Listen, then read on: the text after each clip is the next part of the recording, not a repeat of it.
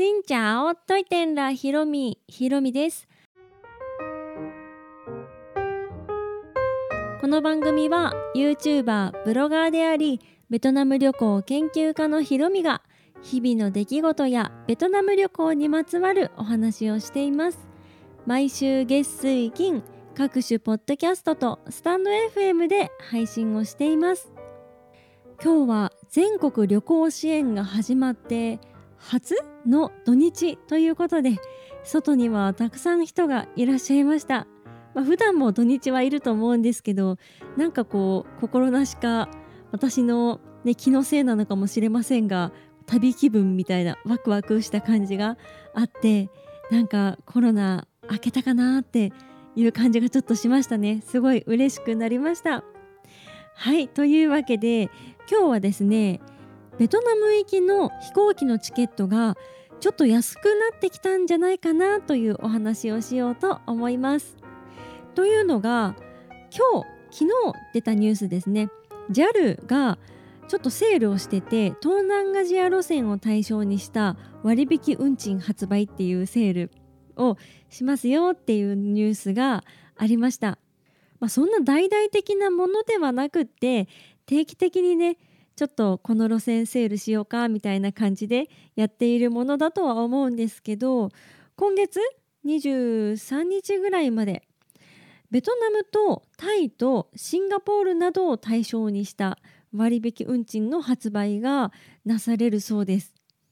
割引といっても、まあ、JAL JAL 様ですから 結構高いんじゃないかなと思っていたんですけどどうやら結構お得な感じで例えば東京とホーチミンのエコノミークラスが日によってはね往復7万円台で行けるっていう、まあ、それぐらいの値段になっています。結構安いですよね。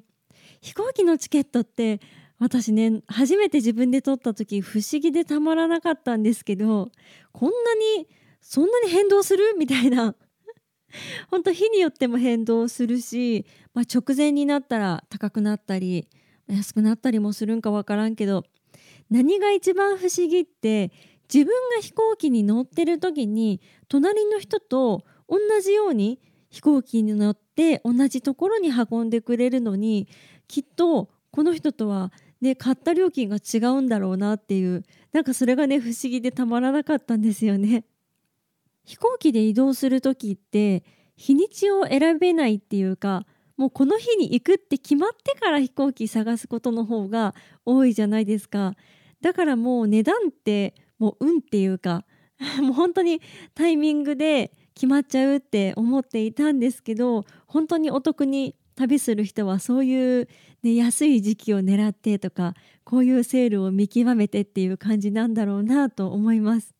でこの7万円台っていうのは多分この JAL の中ではすごい安いと思うんですね。で私が3月にベトナムに行った時は JAL を利用しました。その時は確か8万8,000円ぐらい往復がね8万円台って感じで皆さんに視聴者の皆さんにこれって安いんですか？高いんですか？って聞いたら、まあ、安めだと思いますってもう本当に日によっては10万近い時もあるし10万超える時もあるしだから8万円台はまあ普通な感じ？そんなに高くないよねっていう感じみたいです。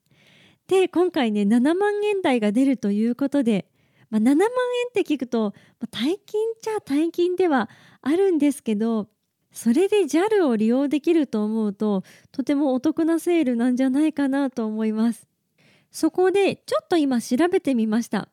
適当に来週の金曜日ぐらいで調べてみて東京とホーチミンの往復を調べてみたんですけど、まあ、この日はねたまたま JAL が高くって12万円ぐらい にはなっているんですが、まあ、これはねだいたい7万円台だと想像していただいて他の航空会社はどうなのか。まずベトナム航空ベトナムのフラッグキャリアの会社は往復で7万8千円でした。だから本当同じぐらいベトナム航空は日系の会社よりちょっと安いかなっていうイメージだったので、まあ、JAL がねだいぶお得になったのかなっていう感じ。そして安いで定番のベトジェットエアは往復で5万円になってました。5万円は安いんですが私が前行った時は往復で2万円ぐらいで行けていたのでまだちょっと高いかな、うん、航空券代自体は安いと思うんですけど燃油シャーチャージシャーチャージだって。サーチャージがもう本当に高いですね。この JAL でさえ航空券は片道1万2,000円ぐらいなんですけどそこから諸経費税金とかもちろんこの燃油サーチャージこの燃油サーチャージが結構割合を占めていて で結果7万円とか8万円ぐらいで今のセールだといけるよっていう感じなのでもういかに原油が高いかが分かりますね。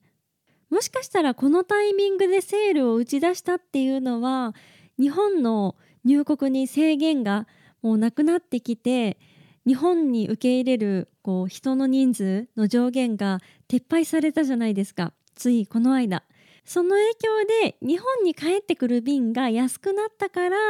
うん、こういうセールが実現できたのかなとも思います。この日本に入る上限っていうのはもう各航空会社のこの飛行機には何人しか乗れませんよっていう制限がかけられちゃって航空会社がねこんな例えば300席あるのに何十人しか入れられない飛行機を飛ばすってなるとそれぞれのね負担が大きくなるじゃないですか。お客さんがお金いっぱい払わなきゃ乗れないっていうことになっていたのでそれがなくなってもう飛行機に乗れるのがもう100%乗れるようになったということで航空券代が安くなったというか戻ってきたっていう感じなんじゃないかなと思うので